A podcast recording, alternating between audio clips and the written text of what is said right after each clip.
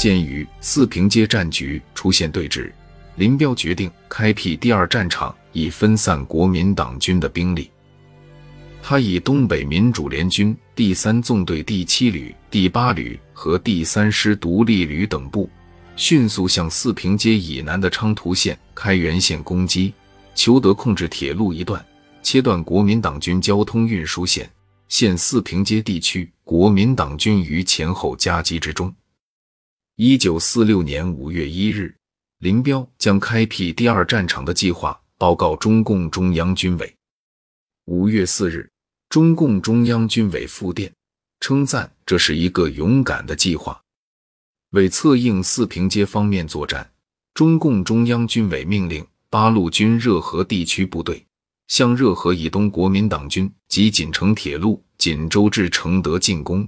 胜利后，抽出一部分兵力进至锦沈铁路锦州至沈阳以北，破坏铁路和发动群众。另外。八路军冀东地区部队破击北宁铁路北平至沈阳、锦州至山海关段，阻止国民党军东调。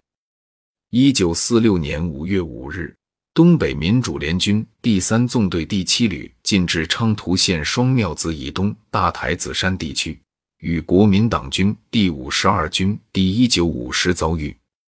第七旅当即向第一九五师展开进攻。歼其一部。鉴于第一九五师主力退守昌图县泉头火车站阵地，第三纵队乃转向昌图县开原县地区进攻。国民党军急忙从四平前线抽调新一军第五十师第一五零团增援。五月十日，第三纵队攻至昌图县青阳堡、开原县马市堡地区。先后对昌图县至铁岭县平顶堡之间的铁路、公路展开大破袭，并以一个团的兵力向开原火车站北山发起攻击。同日，东北民主联军第三师独立旅一部攻占开原县马迁总台火车站；保安第三旅一度攻占开原县中固火车站。东北民主联军第二战场的开辟。给国民党军以严重威胁。一九四六年五月上旬，由关内增援的国民党军第九十三军已到东北，由南满地区北调的新六军第七十一军第八十八师已到达四平街以南地区。至此，四平街地区国民党军已达十个整师，东北民主联军面临的压力更大了。五月十四日，国民党军分左、中、右三个兵团向四平发起全面进攻。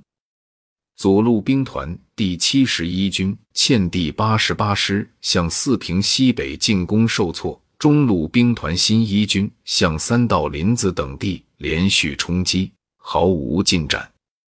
右路兵团新六军等五个师凭借精良装备，由东面迂回四平。于十六日攻取叶赫站，十七日占领火石岭子、平岗等地，并继续向四平东北赫尔苏急进。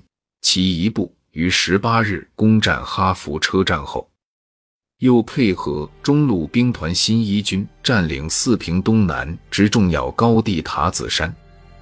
此时，东北民主联军鉴于部队减员较多，战场局势对己不利。于十八日被迫撤出战斗。十九日，国民党军进占四平。